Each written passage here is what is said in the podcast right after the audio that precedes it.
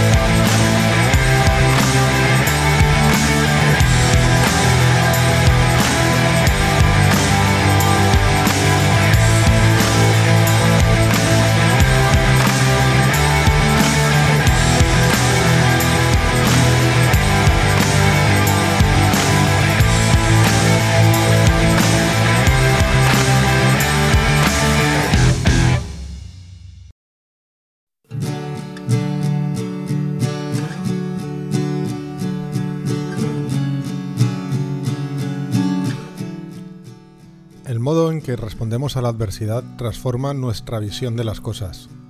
Y aunque parezca exagerado, en cierto modo también nuestra existencia e incluso nuestra salud a largo plazo. Hay cosas que nos parecen menos importantes, sobre todo en la exigente vida moderna. Esas pequeñeces que en momentos difíciles se revelan decisivas porque nos ayudan a sobrellevar momentos que requieren paciencia, mucha paciencia momentos como los que estamos viviendo este último año y que no han terminado desgraciadamente. Por eso creo necesario estar cerca de personas que transmitan positivismo ante la adversidad. Ya lo dijo Jim Ron, eres el promedio de las cinco personas de que te rodean. Por lo tanto, si esto es así, ¿no será mejor rodearnos de personas que sean positivas que lo contrario por eso creo que la entrevista de hoy es de necesaria escucha para todas y todos, porque Jonay Díaz es una de esas personas que transmite esa sensación de actitud proactiva y positiva ante la vida, tan necesaria además en estos momentos. El único responsable de tu actitud ante la vida eres tú mismo, sino que se lo digan a Viktor Frankl, quien pasó por cuatro campos de exterminio nazi y sobrevivió llegando a los 92 años, aunque, eso sí, perdió toda su familia en esos campos. Pero mientras estaba recluido en, en, Auschwitz y Dachau, se mantuvo con fuerza y decidió algo que no dependía de los carceleros, sino de él mismo. Como él dice, la última de las libertades humanas, elegir la actitud de uno mismo en cualquier circunstancia, elegir nuestro propio camino. Con esto, Víctor se refería a elegir la reacción que uno tendrá ante las cosas que no podemos evitar como la injusticia institucional o una pandemia. Así que se reveló de una forma que consistió en sacudirse el pozo sin esperanza que anímicamente parecía llegar a la mayoría de los compañeros en los campos. Observó que quienes dejaban de creer en su futuro, quienes tiraban la toalla, empezaban a mostrar signos irreversibles al descuidar su higiene personal, y no reaccionar ni siquiera ante la perspectiva de las represalias. Entraban en una espiral de autodestrucción irreversible. Con todas estas experiencias, Frankel escribió El hombre en busca de sentido, un libro que cobra mucha actualidad no por la guerra o los nazis, sino porque mucha gente está en esa espiral que después de un año parece insuperable. Si tenéis ocasión, echadle un vistazo al libro. Al leer su relato, aprendemos que lo circunstancial puede hacer las cosas cuesta arriba, pero nuestra actitud ante ellas lo puede transformar todo. En ocasiones, somos incapaces de elegir las circunstancias que nos encontramos, pero sí podemos reaccionar de la manera elegida por nosotros. Nuestra perspectiva de las cosas puede asistirnos en momentos muy difíciles, ya sé que no es comparable hablar del holocausto de la Segunda Guerra Mundial con el momento actual. No es comparable ni yo pretendo comparar ambas cosas. Pero sin lugar a dudas, en lo que concierne a la actitud puede extenderse la visión de Frankel a cualquier circunstancia de la vida, como por ejemplo los malos momentos que esta pandemia nos está dejando. veo mucha gente que tira la toalla o que se queja sin hacer nada. Y no les culpo porque no es fácil, todo lo contrario. Es muy difícil estar de otra manera. Pero hay que darse cuenta que seguir así es peligroso y puede meterte en esa espiral de la que luego es dificilísimo salir. Por eso veo poca gente como Jonai, con una actitud que no solo es fundamental para momentos como este, es que teniendo una actitud positiva y proactiva te da la oportunidad de trabajar en más proyectos. Si no, pongámonos en situación. Imaginaos que sois los responsables de producir un evento y ahora tenéis que elegir personal.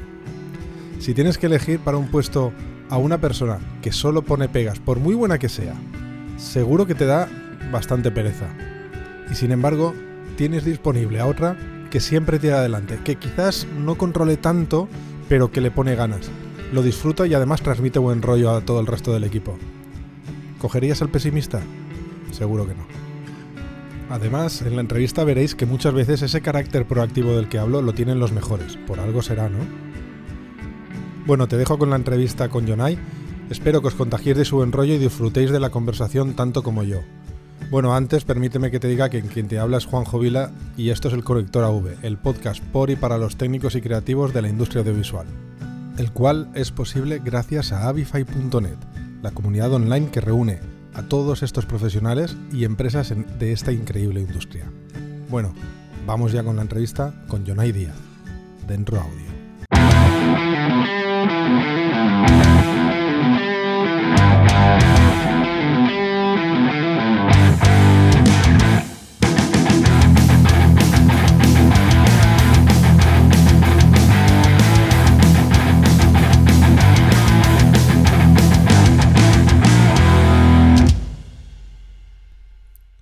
Hola Jonay, ¿cómo estás? Muy buenas, Juanjo, muy bien. ¿Tú qué tal? Bueno, como siempre, eh, como empezamos todos los programas del conector, diciéndonos eh, quién eres y a qué te dedicas. Bueno, pues yo soy Jonay Díaz, soy eh, un iluminador canario, tengo 38 años y bueno, llevo en, en el mundo de la iluminación pues algo más de, 20 años. Que se dice pronto. Sí, bueno, eh, tuve la suerte, a día de hoy lo veo así, tuve la suerte de, empezar de niño. Eh, y claro, eh, la ventaja que tiene de empezar de niño es que al final yo lo estoy viendo como, una oportunidad de que algo que empezó casi como un juego, pues se convirtió en, una pasión, ¿no? Además de, de la forma de uno ganarse la vida, pues digamos que siempre fue algo muy, muy pasional, ¿no? Algo que, me gustaba, que me atraía.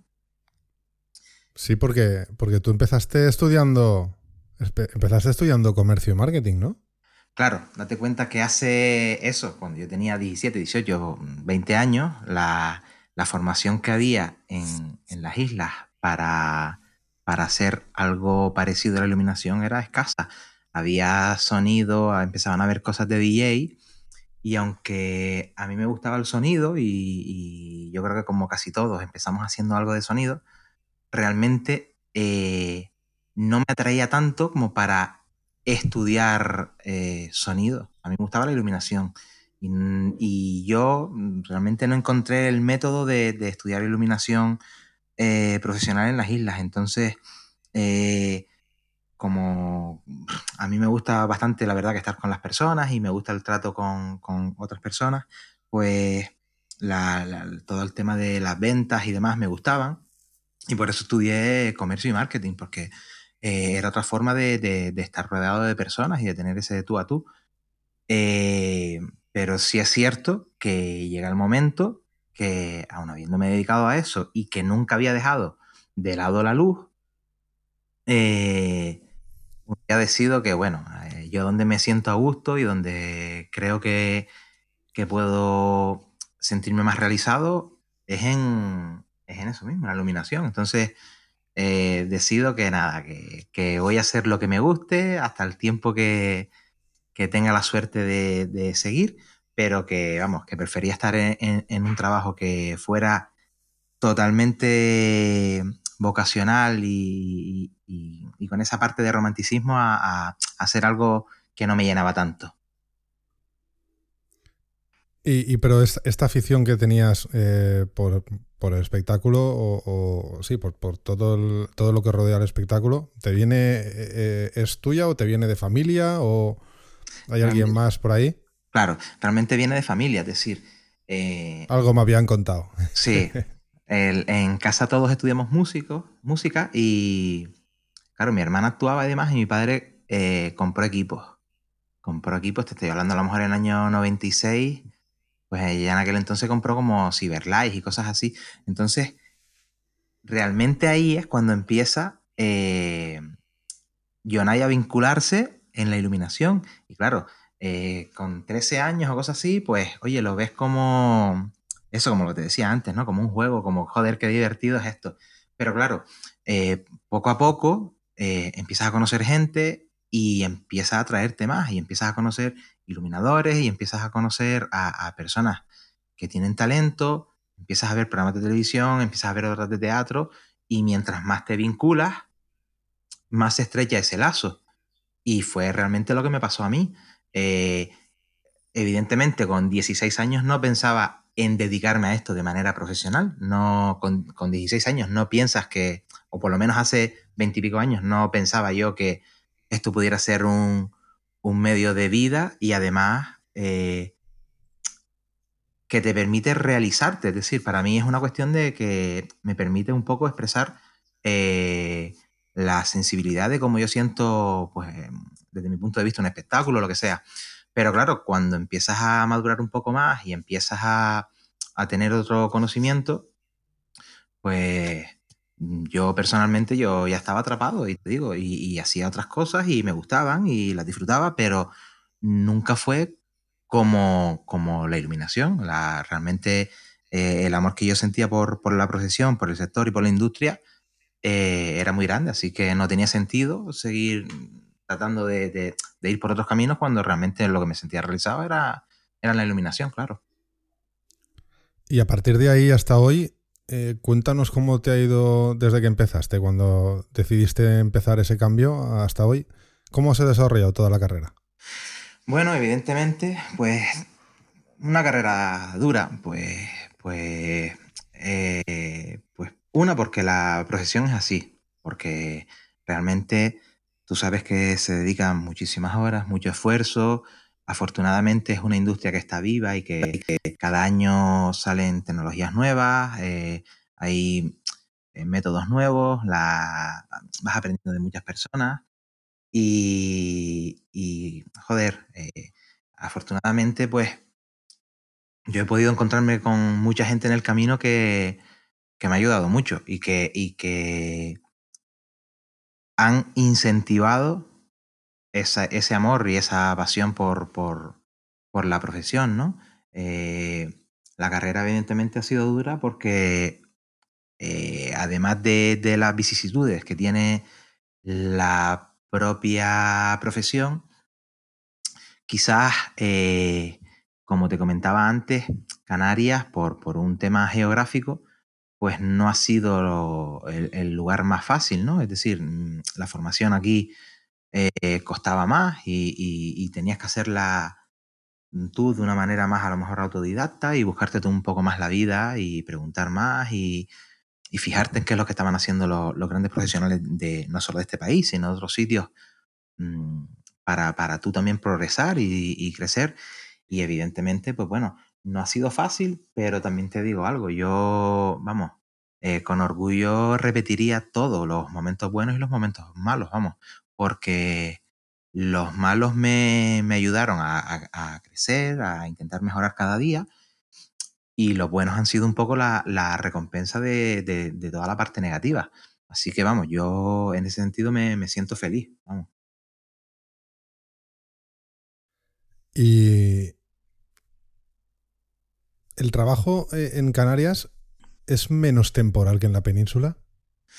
Yo diría que, que, sí, es menos temporal porque aquí por el clima eh, tu temporada es bastante más larga y además mm, bueno, casi que no lo llamamos ni temporada, porque realmente tienes eventos todo el año.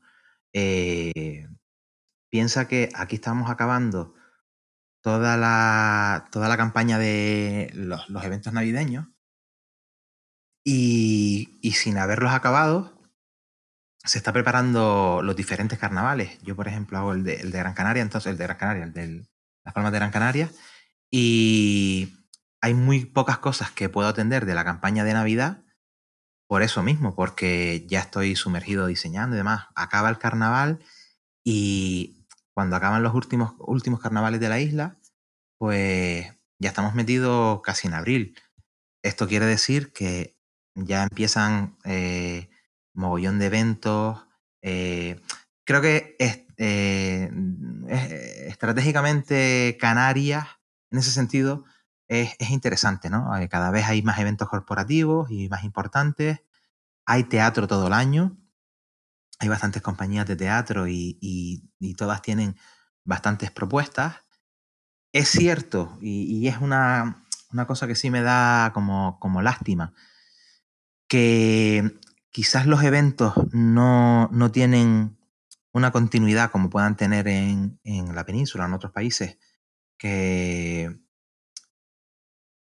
por, bueno, pues también un tema de, cantidad de público, ¿no? Es decir, tú, tú puedes hacer un espectáculo en Madrid y te lo llevas a Barcelona, te lo llevas a Valencia y te lo llevas a Galicia y te lo llevas a Andalucía. Aquí eh, las compañías un poco, sí, intentan mover las obras por, las islas y, e incluso hay compañías que sus obras las mueven en península o Latinoamérica, pero es cierto que no hay una continuidad tan larga de un mismo show, pero bueno, sí es cierto que hay bastantes más posibilidades de estar todo el año trabajando. Eso sí es, sí es cierto. Cuéntanos un poco más cómo es esa industria de en Canarias, porque muchas veces se tiene la imagen de que, de que allí hay como compañías de bastante grandes, ¿no? De, de, iluminación, sobre todo, bueno, de iluminación y sonido, ¿no? Pero a mí me llega la imagen esa. Cuéntanos un poquito cómo es la industria.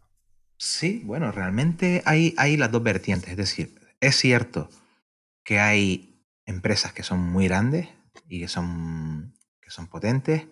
Hay tres en este momento que, bueno, si ellos no pasan de 300, 400 aparatos móviles de, última generación, me quedo corto, ¿sabes?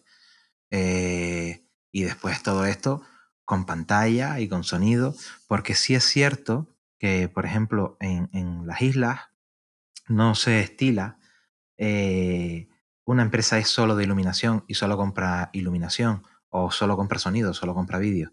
Aquí las empresas realmente, todas, hasta una empresa pequeñita, eh, compran todo.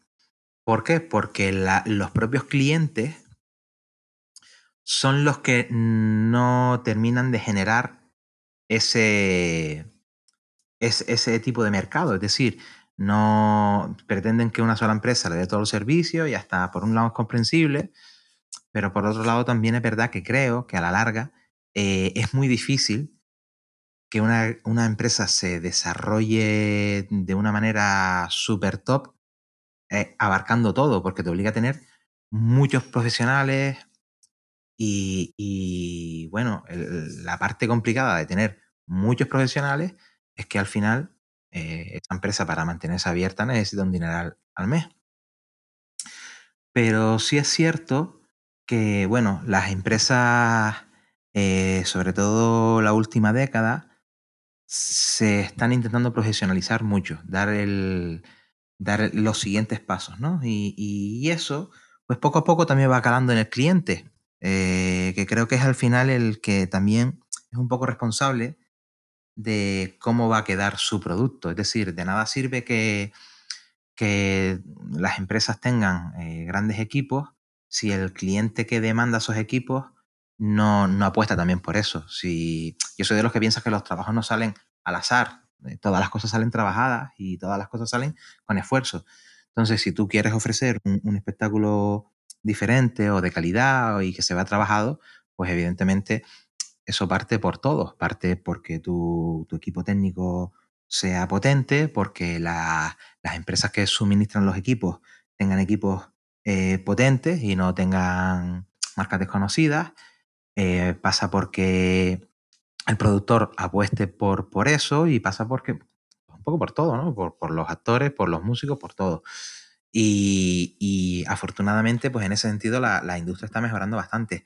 Eh, es cierto que, que no hay la posibilidad de a lo mejor eh, rentabilizar tanto los equipos como en otras, en otras ciudades por, por, eso, porque no hay una, no hay, vamos a ver, una, una empresa en la península a lo mejor eh, antiguamente compraba un equipo grande y si tenía 60 shows con una gira, pues al final del verano lo tenía amortizado y tenía ahí dos años para ganarle dinero a ese equipo. Es verdad que eso aquí no, no existe, ¿no? Porque sí, tú tienes todo un verano de giras que te van llegando a la isla, pero claro, un, un verano muy grande, con suerte son 20 shows grandes. Entonces, tiene su parte negativa, pero bueno, pero afortunadamente, creo que cada vez el sector en sí está más concienciado de que eh, hay que profesionalizarse eh, y que esto mm, va de la mano de todos, eh, de, que, todos crezcamos y que, y que vayamos juntos. Es que no hay más. Afortunadamente eso.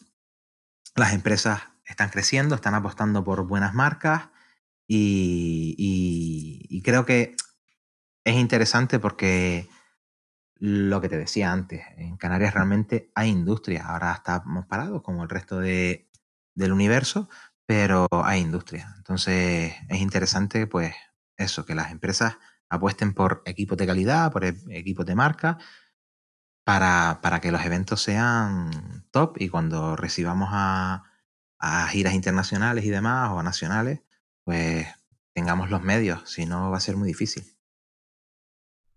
Eh, ¿cómo, está la situación? Eh, eh, ¿Está igual que en la península? porque bueno, sí que es verdad que al, estar en, isla habéis conseguido muchas veces controlar mejor la enfermedad que, en el resto de, la península, donde hay más tráfico de personas, ¿no? os habéis podido eh, trabajar algo más, dirías tú, o realmente, realmente la cosa es un desastre igual? Bueno, eh, aquí es un desastre igual, pero es un desastre igual por zonas, te cuento. Eh, ejemplo, donde yo vivo, Ayuntamiento de la Gran Canaria, literalmente ellos se han matado por seguir generando industria. Es decir, son conscientes de la cantidad de personas que viven del sector y cada vez que les han dejado hacer algo, lo han hecho. Como si es para 30 personas, pero ellos son conscientes que, eh, aunque sea un aforo, aforo reducido, hay músicos que comen, actores, actrices, técnicos, el acomodador, la, la, empresa que vende tickets, o sea, son muy conscientes de, esa parte. Entonces, eh, Gran Canaria ha sido de las islas, por no decir la isla con más diferencia que ha trabajado. Sin embargo, por ejemplo, en este, en este momento, Lanzarote, que además ahora están en fase 4, ellos desde que empezó la pandemia pararon todo. Eh, no, no lo digo como una crítica, pero la verdad que es muy lamentable porque en Lanzarote hay empresas, hay técnicos, hay de todo. Y creo que hasta octubre, noviembre no hicieron uno o dos eventos y justo llegó otra vez la fase y han, o sea, han vuelto a cerrar todo. Eh, Así sé que ha pasado con alguna otra isla más.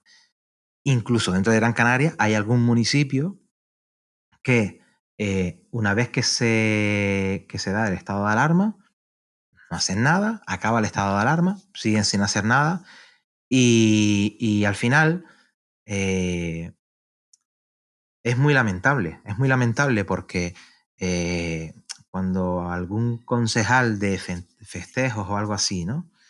que no es ni siquiera cultura. El tipo dice, bueno, pues, pero es que no vamos a poder hacer una fiesta. Bueno, no puedes hacer una fiesta, pero evidentemente puedes hacer teatro, puedes hacer bastantes cosas, como están haciendo otros ayuntamientos, de una manera segura. No, no, no, no, nosotros no vamos a hacer nada.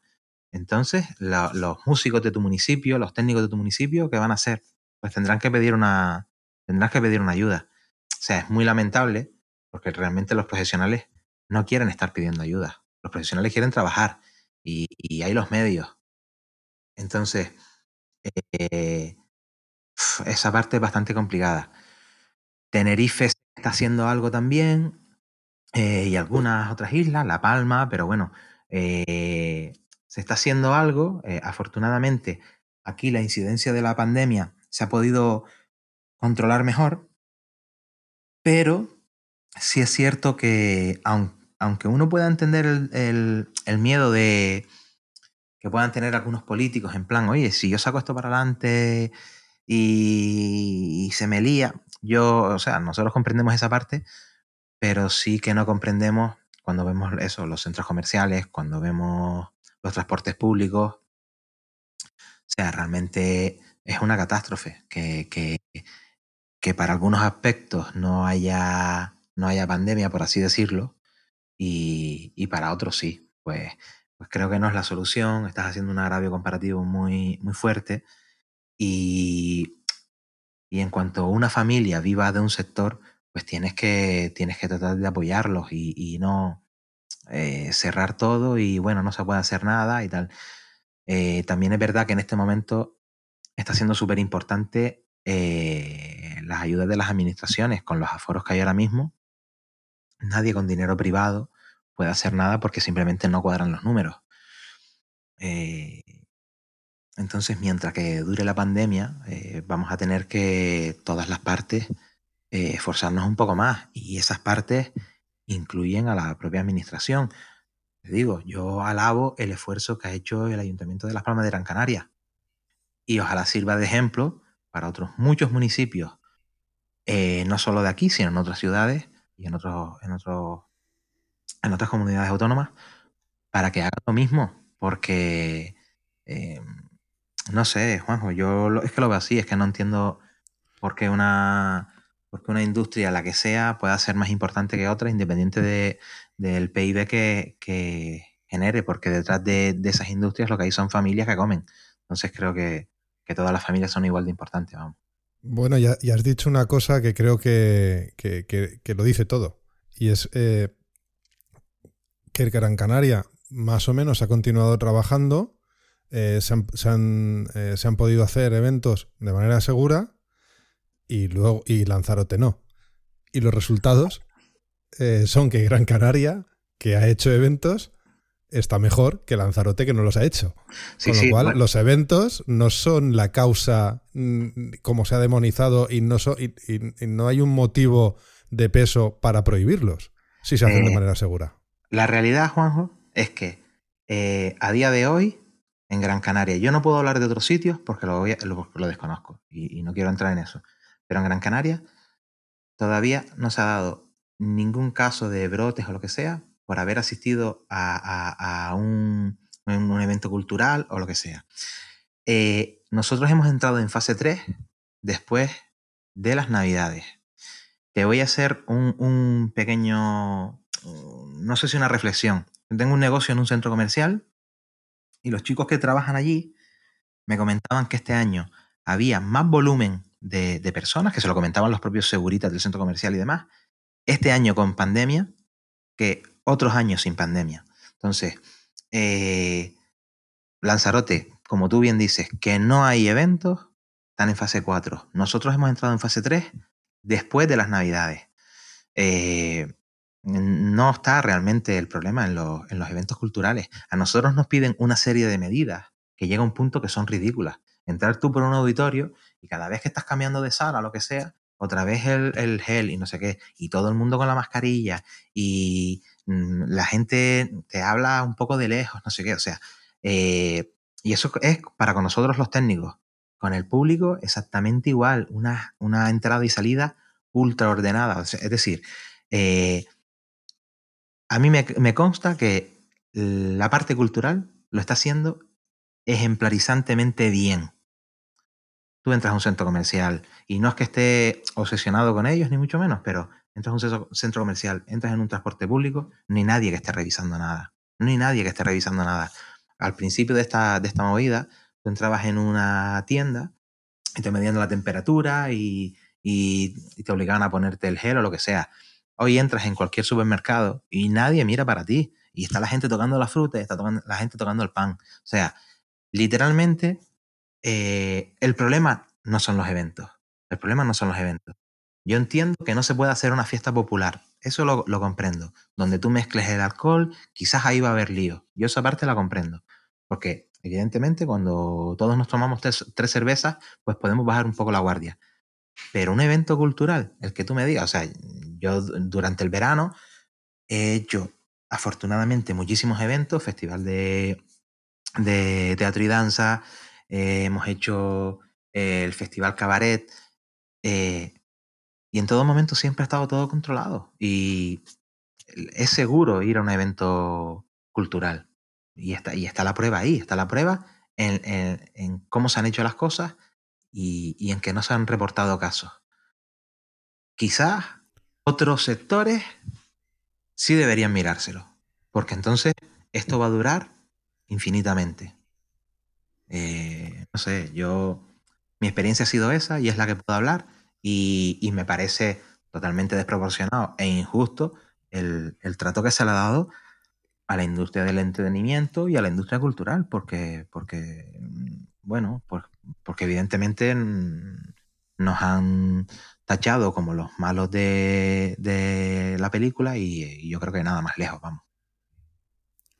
Bueno, como me hubiera gustado haberme equivocado, pero el episodio 28 de este podcast eh, lo predijo. Hicimos un episodio especial sobre las comidas navideñas versus eventos seguros.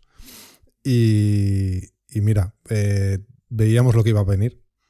Lo veíamos y, quisimos al menos poner nuestra lo que teníamos de nuestra parte, que es la poder, poder decir lo que pensamos y, y, y al final ha sucedido. Entonces estaba claro que no eran los eventos, estaba claro que era el comportamiento de la gente y estaba claro que las navidades iban a dejar hecho, hecho esto hecho un cisco y así ha pasado. Pero bueno, hablemos de, hablemos de otra cosa. Eh, una de las cosas que a mí me ha llevado a llamarte es que, bueno, yo veía una energía que desprendes cada día en, en, en las redes sociales y, y, y, veía ese positivismo y, dije, joder, eh, eh, Yonai está afrontando esta pandemia con una actitud que, que, es envidiable, que no veo mucha gente, la verdad. Veo. Eh, y, y, y, ojo que cada uno lo afronta como puede y como el cerebro le, eh, permite. le dice que lo tiene que. Exacto. Pero es verdad, y, esto es una cosa. Es un, hay un libro que, recomiendo que recomiendo a todo el mundo, que ahora, ahora lo recordaré, de, de Víctor Frank, que, que fue un, fue un es, un, es un ejemplo muy bestia, ¿vale? Pero, pero bueno, fue un judío que en la Alemania nazi estuvo en cuatro campos de concentración. Yo no sé si has visto La vida es bella, de, eh, eh, de donde un, padre y un hijo, el padre está todo el rato intentando que el hijo no vea lo mal que está todo y lo afronta con positivismo. Pues esto yo creo que, no sé si está basada en, en, en Víctor Frank, en, en, el personaje real, que luego ganó muchos premios de, de, de psiquiatría. Y, y, el tío dijo que lo último que podía quitarle eh, todos los todo lo que había a su alrededor era incontrolable para él. No podía, o sea, no podía influir en que eso cambiara, ¿no? Porque estaba dentro de un campo de concentración, poco podía hacer. Pero eh, decía que lo último que le podían quitar era su libertad de tener la actitud que uno tiene sobre, sobre la vida, ¿no? Y la verdad es que me gusta, me gusta mucho el libro en concreto de, de este tío porque se llama El hombre en busca del, de sentido, ahora me he acordado.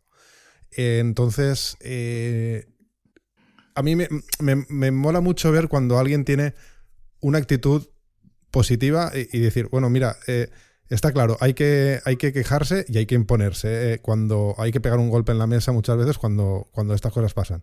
Pero el resto, o sea, el, cuando no puedes controlar ya la situación, lo que te queda es tu, tu, la, tu manera de afrontarlo con, eh, en la vida, ¿no?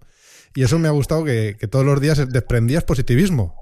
¿La actitud es todo para ti? La actitud es todo, tío. Mira, a medida que te iba escuchando, eh, eh, iba pensando en, en, muchas cosas, ¿no? Y bueno, yo te voy a, a, resumir un poco por qué yo decido afrontar las cosas así. Es decir, hay una clave que tú diste ahora. Eh, hay cosas que van a pasar, tú estés enfadado, estés feliz, estés triste o, hagas la pataleta. Pero una vez que pasan, lo que sí puedes hacer tú es cómo, cómo te, vas a, te vas a sentir con eso, cómo lo vas a afrontar.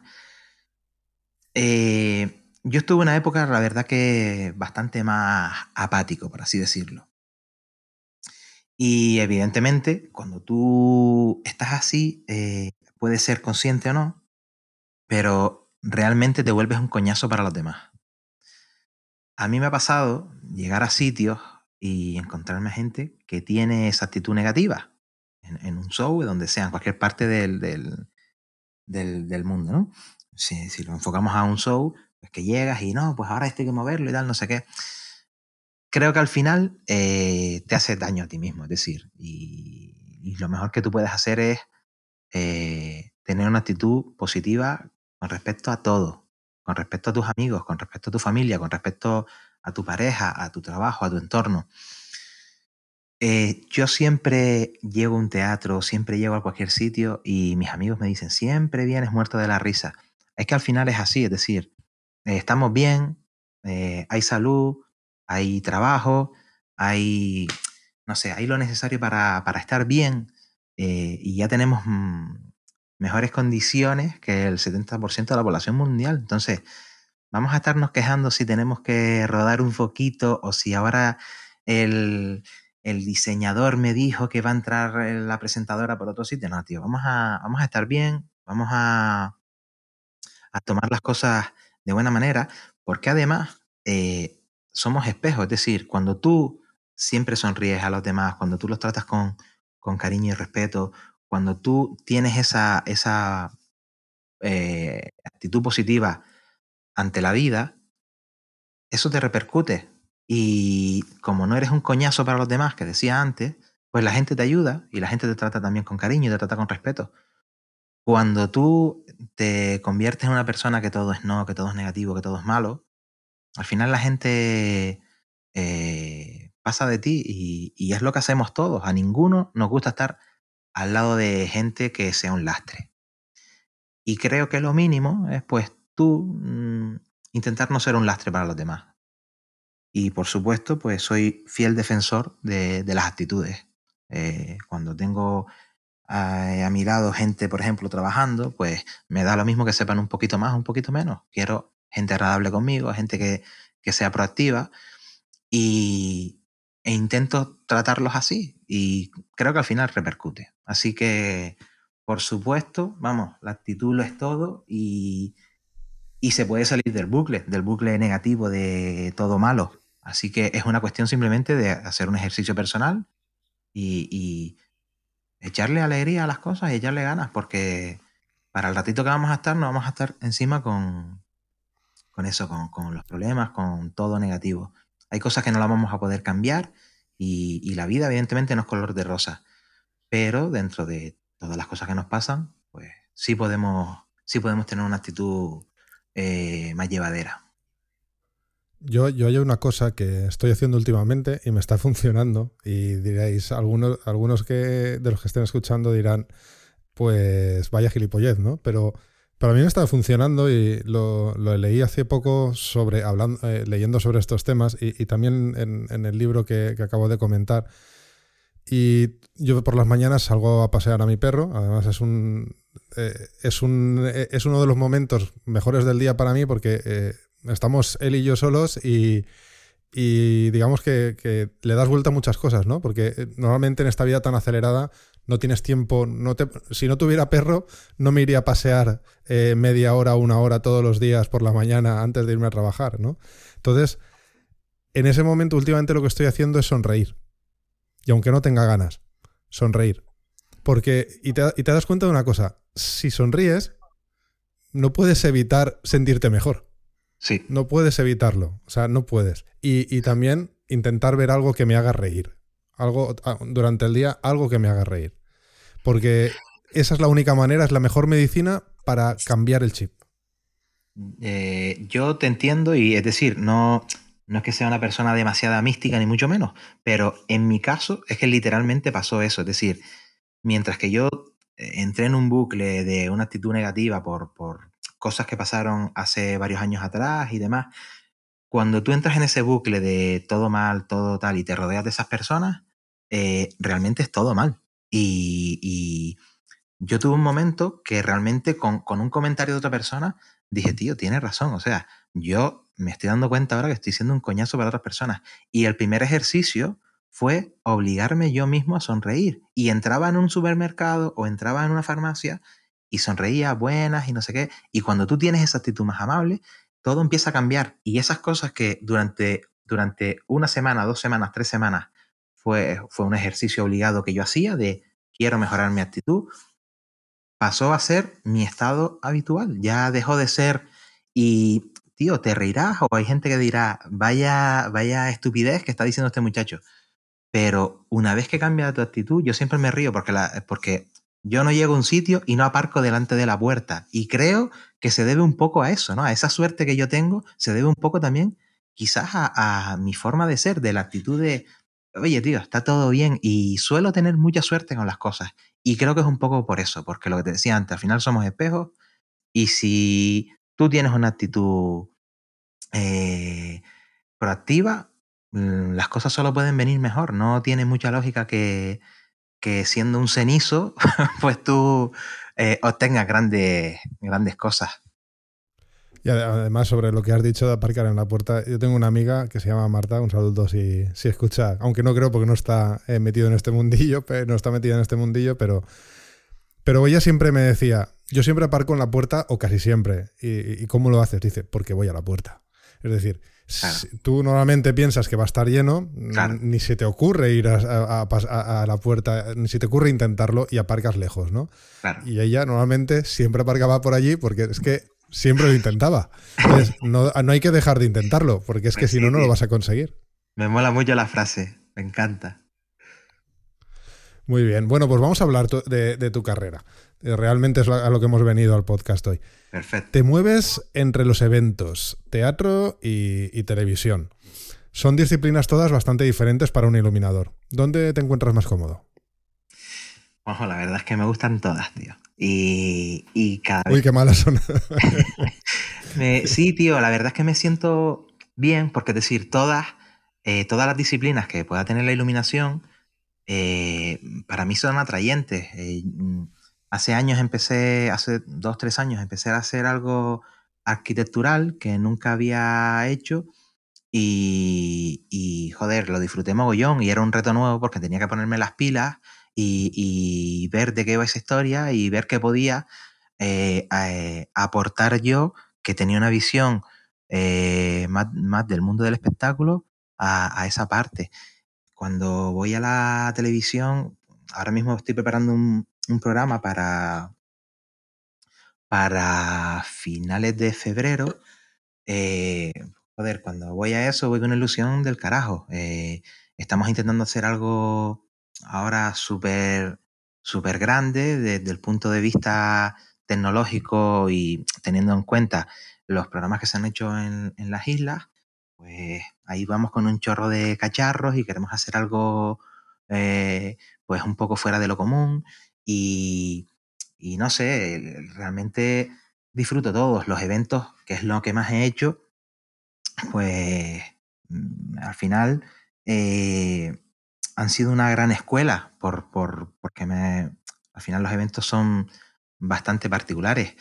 Eh, me gustaría, eh, a pesar de que nunca he perdido el contacto con el teatro, me gustaría estar un poco más aún en el teatro porque hay una parte de la sensibilidad artística que podamos tener cada uno de los iluminadores que quizás se desarrolla un poco más ahí, una parte más sensible, pero no te podría decir en cuál me siento más cómodo porque realmente disfruto cada, cada parte. A mí realmente lo que me gusta es la iluminación, es decir, entonces, cuando me vinculo a, un proyecto, Mm, me vinculo con todas y eso quiere decir que eh, si algo lo desconozco le voy a echar más ganas y, intento que no se quede nada al azar, sino todo trabajadito y una vez es acierto y otras veces me equivoco y de las veces que me equivoco aprendo para la siguiente y, ahí estamos caminando, Juanjo. Y, Y bueno, tú, venías de, como has dicho antes, de una familia donde la música es una parte muy importante y tú acabas en, de, todas las disciplinas que hay, acabas en la luz. ¿Por qué la luz y no has hecho sonido o, no te has acabado dedicando al sonido o, a otra, o al vídeo? No sé. Eh, ¿Por qué realmente la luz? ¿Qué es lo que te ha hecho tirarte hacia ahí? Bueno, cuando tú empiezas a profundizar en cosas, eh, se van removiendo cosas dentro de ti. Como te decía antes, yo es que tuve la suerte de encontrar gente que era muy enamorada de la luz. Que eh, igual si hubiera encontrado una persona que lo que le gustaba era la pintura, eh, y yo hubiera tirado por ahí el, sonido que me gustaba y que, y que aprendí cosas y que hice cosas, realmente eh, no es que no me atrajera, es que eh, no sentía que, mm, que yo tuviera tanta capacidad de crear. No digo que no la tenga el sonido, digo que yo no encontraba esa capacidad en, mí para crear cosas. Eh, el vídeo me gusta mucho y vamos, me encantaría eh, aprender mucho de, vídeo por, por, lo mismo, por, por, porque veo creaciones de, de personas que digo, vaya talento están, están soltando ahí. Y la luz me dio un poco esa oportunidad, ¿no? Me dio la, un poco la oportunidad de, de, de, desarrollarme, de cuando había que hacer cosas espectaculares, intentar hacerlas, y cuando había que hacer cosas más sensibles, donde lo importante quizás no era la luz, pero sí era eh, la luz le daba ese matiz, ese, ese ambiente, ese entorno, eh, eh, yo me sentía muy realizado y me siento muy realizado. Entonces, la luz, digamos que en un momento dado, fue esa, esa, esa parte, ese complemento que yo encontré para seguir vinculado al, al mundo del espectáculo, que, que, que, lo adoro, y además mm, poder recrear, una parte artística que, llevo dentro de mí, vamos. Además, eh, bueno, hemos hablado antes de, que estabas en, disciplinas como de eventos, teatro y televisión, pero es que te atreves con todo, también con pasarelas. Sí, tío, eso, eso me encanta, la verdad que eso me encanta, te, soy honesto. Eh, es, un show, es un show que dura muy poco. Sí, pero Fíjate, ahí, ahí sí, bueno, ahí, en todos realmente. Pero, eh, mira, hay un, hay un, hay un, diseñador canario que el tipo tiene una visión mucho más atrevida de, las pasarelas, ¿no? Y el tipo busca hacer cosas chulas y demás. Y desde la primera vez que trabajamos juntos, eh, él siempre ya se ha quedado llamándome, nos sentimos cómodos. Él me dice, yo estoy buscando, eh, quiero conseguir esto, estoy buscando crear esto. Lo que tú consideres, mira a ver lo que tal. Entonces, eh, hay mucha sintonía entre, entre nosotros y es bastante fácil cuando una persona te da libertad. Eh, él me da una idea de lo que quiere conseguir y yo le ofrezco cosas, le propongo. Eh, también propongo cosas en base un poco a los medios de los que disponemos.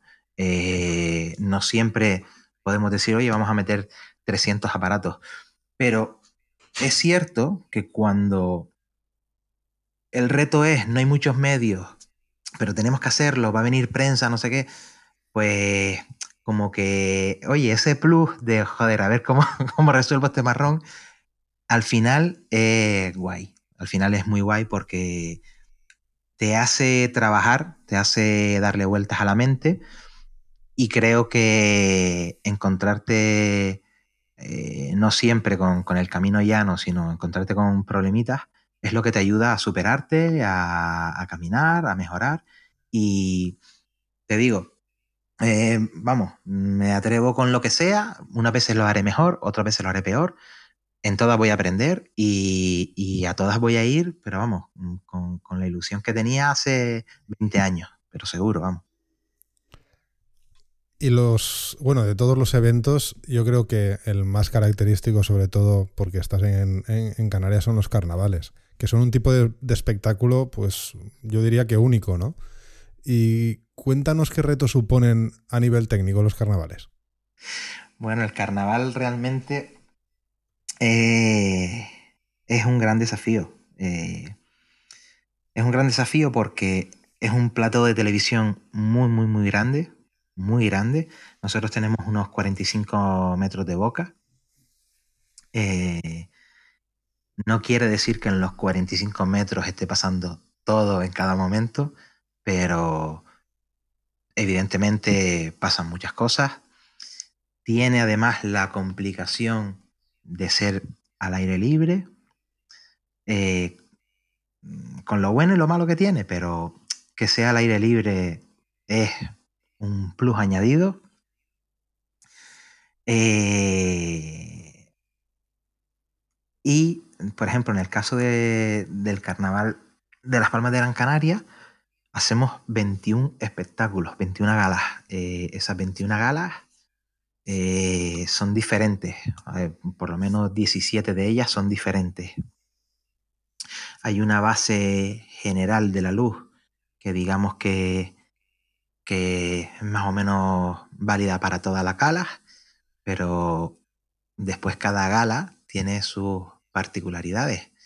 Eh, no necesitas la misma luz cuando hay unas comparsas que van a exhibir sus bailes y, su, y sus vestimentas, que la luz que necesitas cuando, cuando están saliendo, por ejemplo, personas con maquillaje corporal, que tienen detalles, que tienen otro, otro, tipo de, de, digamos, de contenido, su, su, su espectáculo.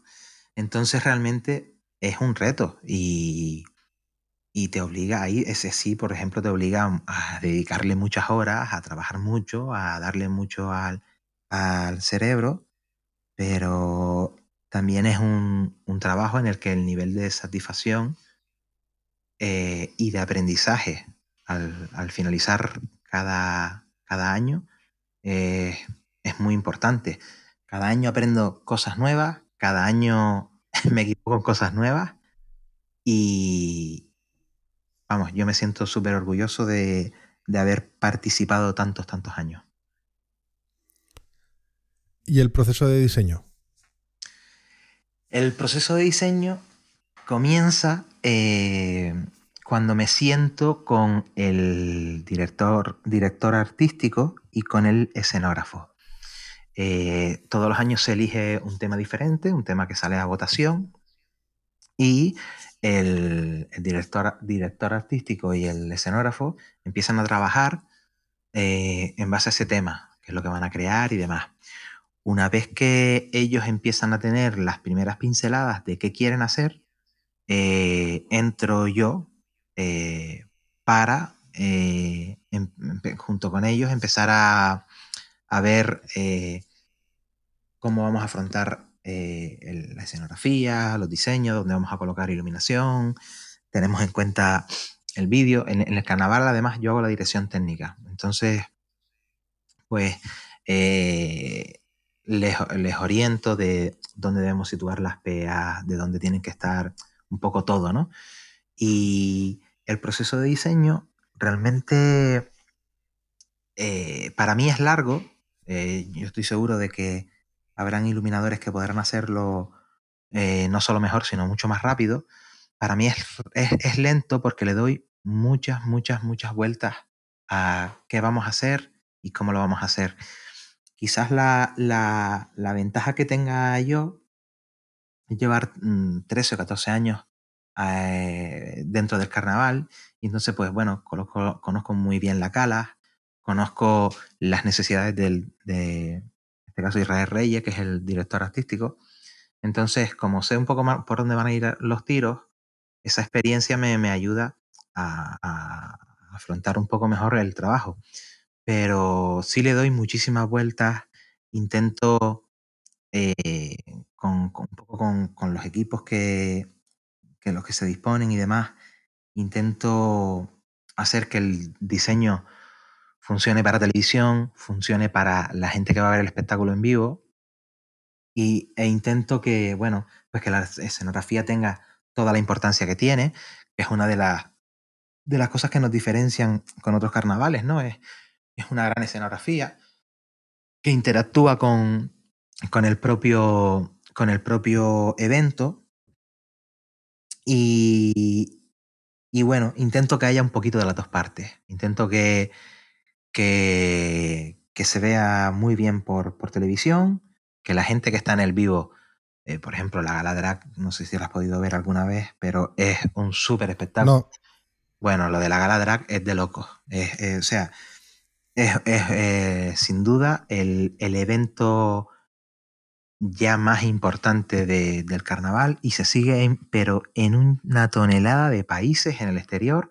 Eh, gente siguiéndolo con unas cuotas de, de SAR muy importantes. O sea, eh, es un súper espectáculo, te lo digo honestamente, por, por, por, por el contenido de, la propia gala, ¿vale? Entonces, eh, sí intento tener todo eso en cuenta a la hora de diseñar.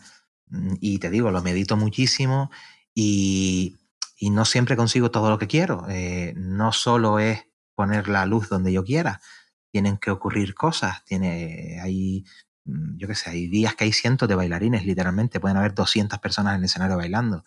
Eh, y tengo que tener espacios para ellos. Eh, mm, hay veces que por la propia infraestructura, pues bueno, no puedo colocar el, el foco es donde lo necesito o por, el, o por la escenografía, pero eh, afortunadamente los equipos que se crean eh, siempre tenemos la suerte de que todas las personas vienen a sumar eh, y al final creo que se consiguen grandes re resultados. Yo mmm, mentiría si no, si no digo que estoy orgulloso de las cosas que se han conseguido.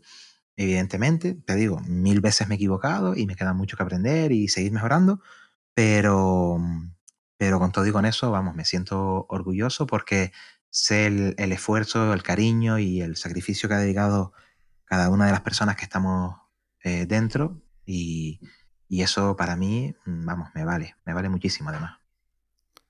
Bueno, antes hemos hablado de, de, que en, más que en Canarias, en Gran Canaria se han hecho las cosas un poquito mejor y, y se ha podido trabajar un poquito más. En tu caso has trabajado durante, has tenido uh, trabajo durante 2020. De, eh, ¿Tú crees, aparte de que, bueno, se han hecho un poquito mejor las cosas, pero no ha estado todo al 100%, pero en tu caso has, has tenido, eh, has tenido trabajo. Entonces, mi pregunta es si crees que es porque eres una persona que, como hemos hablado antes, diversificas, estás en muchas disciplinas, en cine, teatro, televisión, eh, eventos. ¿Tú crees que es porque has tocado muchos palos y luego has podido diversificar y a la hora cuando los eventos se han venido, pues quizás has trabajado más en teatro o más en tele, que también te he visto, ese tipo de cosas? Eh, Juanjo, yo creo que son las dos cosas, es decir, nosotros hemos tenido la suerte de, de lo que te comentaba antes, de, de que ciertos ayuntamientos han tenido la sensibilidad con toda la industria y, han, te digo, cada vez que les han dejado hacer algo, para 100 personas, para 200, para 800, lo han hecho y se han volcado. Eh, eh, está claro que, que, cuando, que cuando tú diversificas o tienes más posibilidades, es decir, eh, eso es inevitable. Eh, yo creo que si esas dos partes las, las mezclas, pues hombre, tienes el camino un poco más fácil.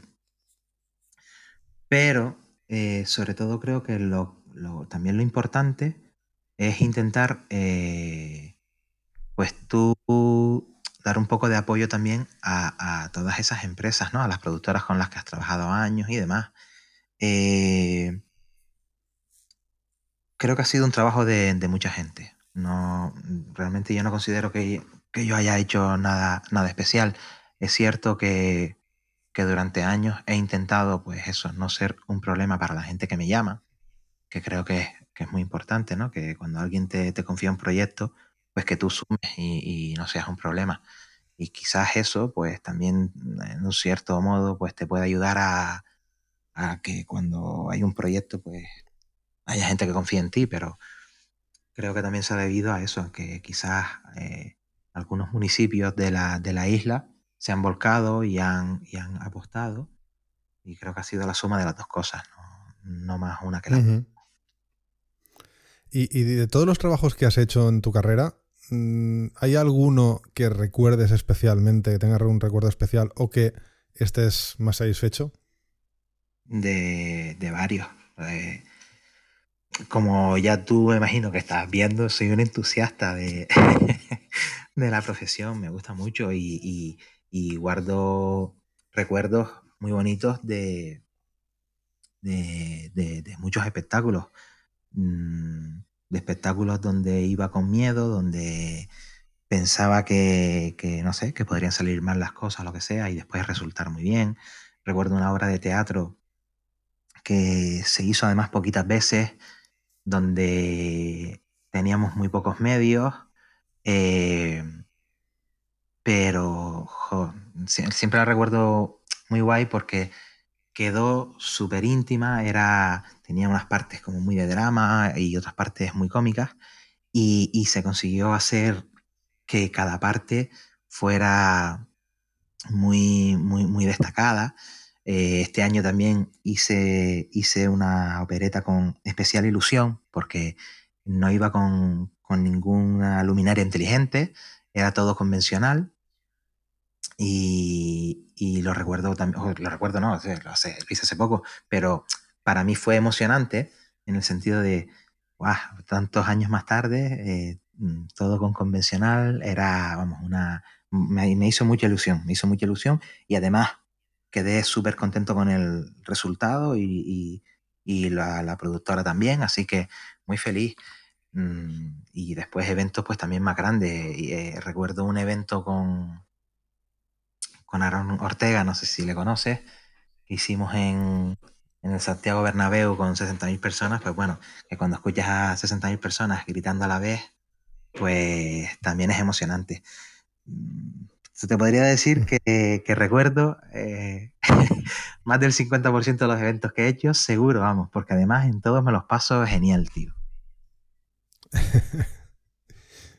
bueno, pues eh, ahí queda la lista, o sea que, está, eh, la verdad que está muy guay la última frase, ¿no? que te lo pasas bien trabajando, pues bueno, no, creo que no creo que se pueda definir mejor algo de una, pasión como, como así, ¿no? De, decir, pues vas a trabajar y te lo pasas bien.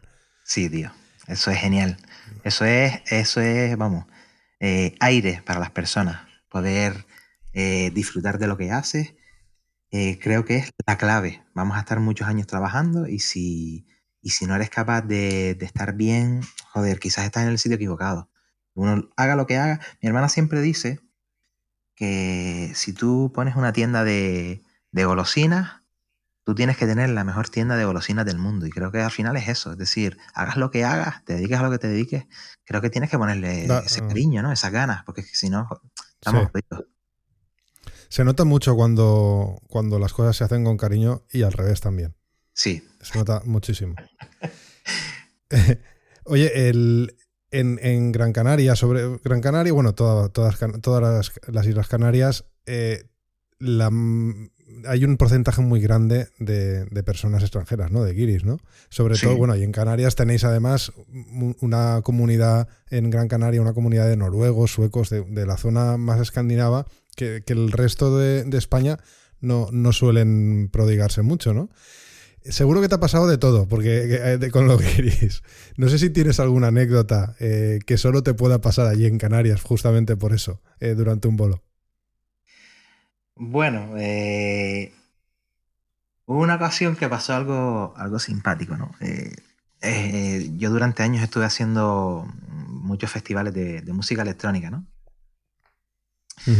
Entonces, a, nosotros nos contrataban un equipo, la, productora local, y, bueno, hacíamos un diseño y montábamos ese diseño y bueno, una fiesta de electrónica que que tiene también su aquel, ¿no? Pues eh, los tipos habían firmado un contrato con un, mega artista, no recuerdo si era Afrojack o algo así, y entonces la oficina del artista nos pide el diseño de iluminación. Entonces los tipos ven pues no sé si eran 40 móviles o algo así.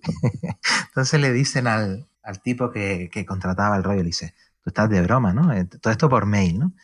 ¿Por qué? ¿Qué ocurre y tal? Le dice, tú has visto lo que has firmado con nosotros. Bueno, cuando el tipo vio que tenía que contratar como 180 o 200 aparatos para que el tipo fuera, bueno, la cara del tipo era espectacular, ¿no? Bueno, montar el diseño, o sea, y te puedo jurar que, es claro, el sitio no cabía, el sitio era un sitio que 40, 60, 80 cabezas móviles iban guay. El, Lucero, que era un tipo con el que además mantengo algún contacto por, por internet y demás, un tipo brutal, el, tipo me dice, Yonai, monta como tú quieras para, para, no tener problemas con esto, monta tú como tú quieras, pásame el diseño y nada, cuando yo llegue ahí lo arreglamos y hacemos el show y no va a haber problema. Eh, o sea, literalmente teníamos los focos colocados para que, entraran 180 cabezas, eh, o sea, que no rozaran, simplemente que no rozaran una con la otra.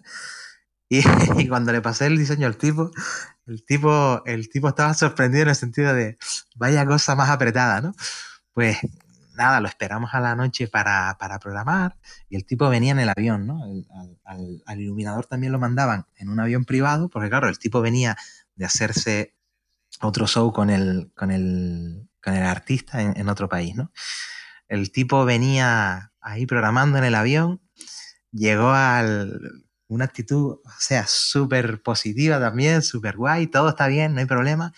Entonces, le, enciendo la mesa, el tipo ve el rollo y me dice, Yanay, ¿tú me das permiso para que yo coja tus presets de posición? Por supuesto. El tipo cogió los presets de posición, dice, yo tengo el show hecho. No vio nada más, no encendió nada más. O sea, fue una cosa como, vaya por Dios, la que hemos currado, la que hemos liado.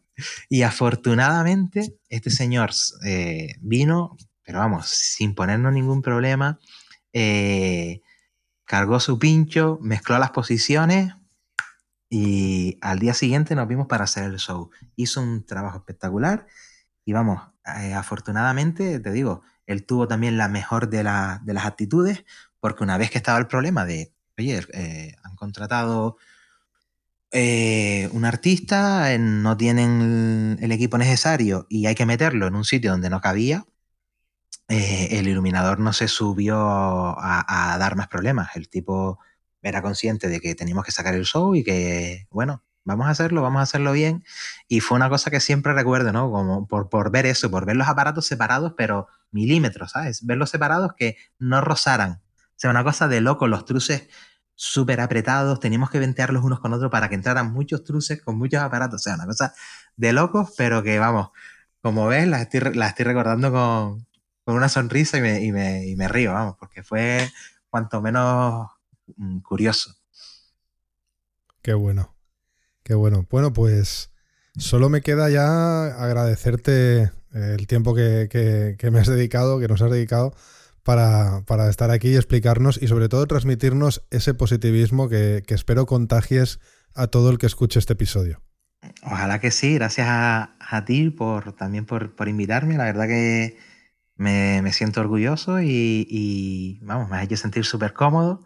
Así que nada, te lo agradezco mucho y, mando un abrazo a, todas las personas que estén escuchando esto, que seguro que con... A todos los canariones que están trabajando en la península, que nos vais a invadir. Sí, hay unos cuantos, hay unos cuantos, hay unos, cuantos. Quiero mandar un, abrazo a, todos y que bueno, que seguro que, este año va a empezar a ir todo un poquito mejor y que vamos a volver a, compartir tiempo en, los escenarios y que bueno. Hay que... Mira, eh, ayer, ayer, ayer en Australia ya, ya, ya puse el ejemplo de Nueva Zelanda con el concierto de Blast.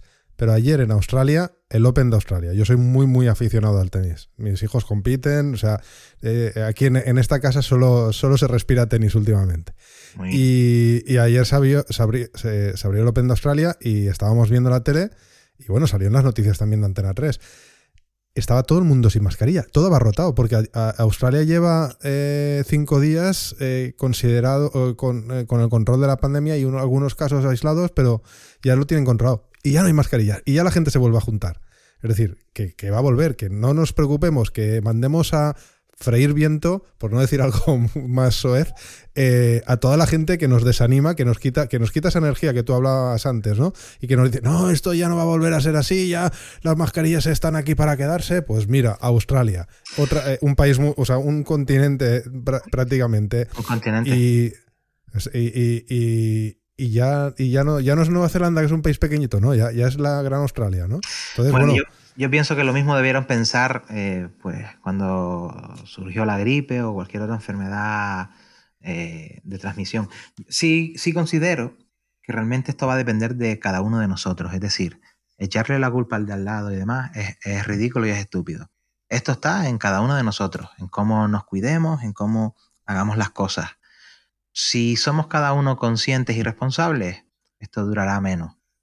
Si, bueno, si, si somos pues un poco más egoístas y, y no lo vemos así, pues tendremos pandemia para rato. Este, esto no está en manos de nadie más que de nosotros mismos como individuos. Entonces, yo estoy seguro que esto va a volver. Yo estoy preparando para marzo un, también un, un, opening, una clausura de un torneo en, en, África y joder, tío, es África y los tipos tienen 40 o 60 casos diarios.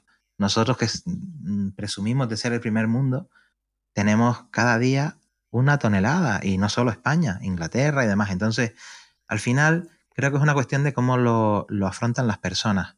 Y me decían mis compañeros, pero bueno, ¿no te da miedo ir, ir a África en esta situación? Digo, me da miedo quedarme aquí. Allá tienen muy pocos casos y, no hay este descontrol que tenemos aquí. Creo que, es literalmente eso. ¿Cómo lo afrontamos las personas? ¿Cómo lo, lo tratamos nosotros? Y, Mm. Dime que me ibas a decir algo.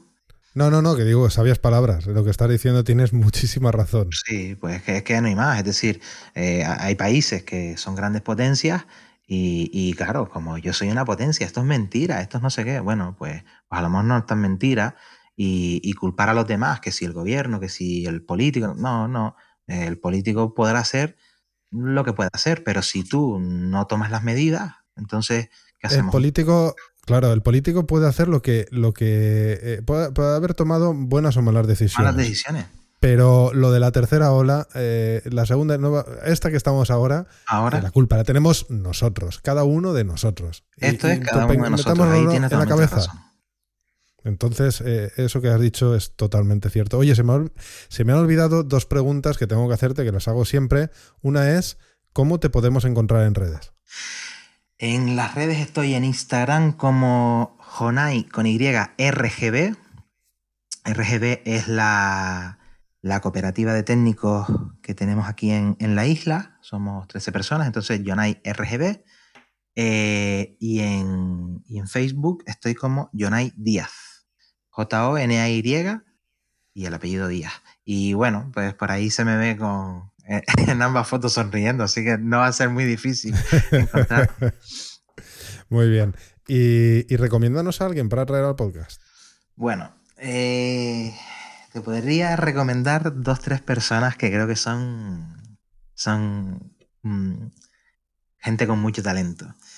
Eh, Alfonso Torrealba, que reside en Madrid, es un iluminador eh, de Venezuela eh, que lleva, bueno, de familia española, familia canaria, lleva en Madrid varios, años y me parece un tipo con, una creatividad muy importante.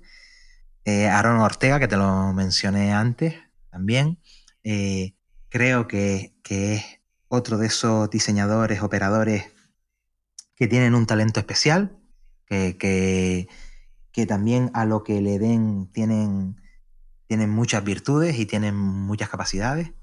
Y, después hay un señor con el que con el que he aprendido bastantes cosas, porque también me parece una persona que le da eh, muchas vueltas a las cosas para ser creativo, para hacer los trabajos especiales, que es el señor Rafa Moya, que seguramente hasta te suene, que, bueno, la verdad que es, es, otra de esas personas que,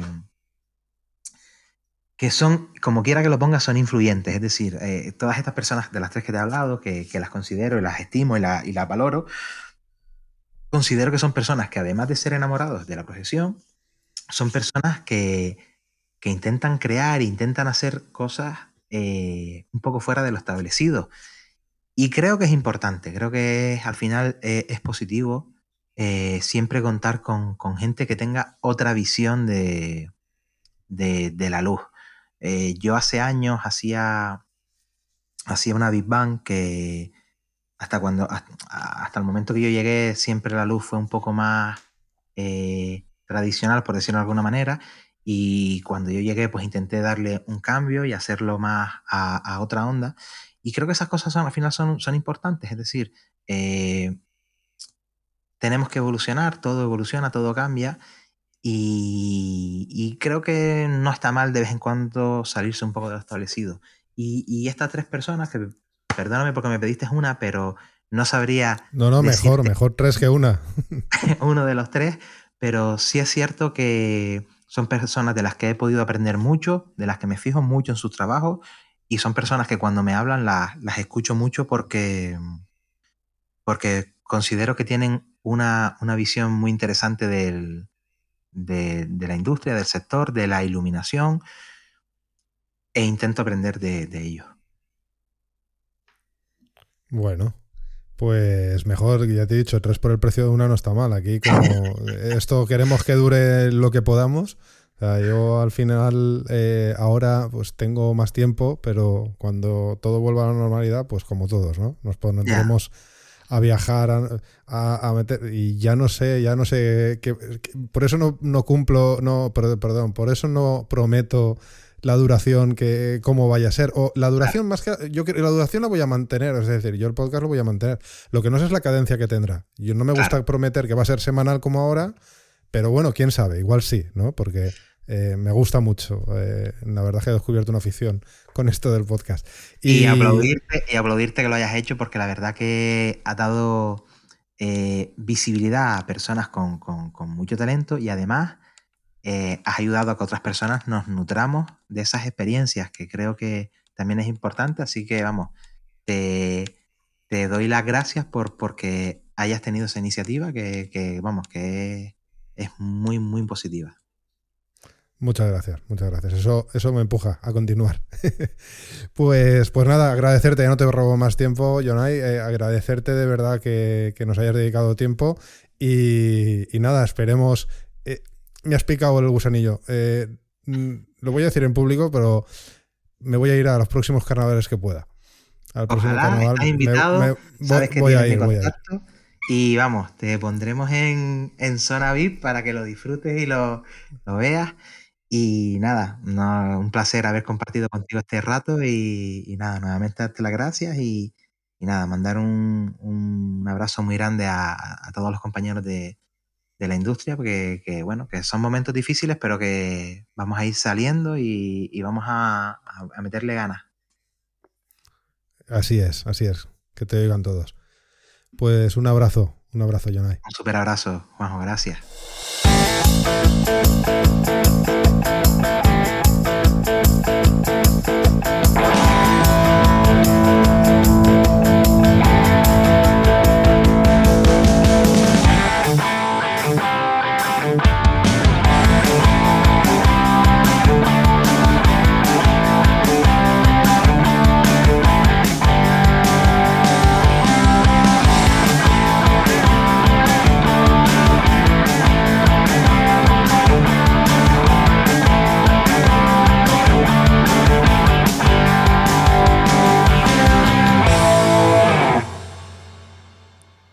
Bueno, y hasta aquí la entrevista con Jonay Díaz.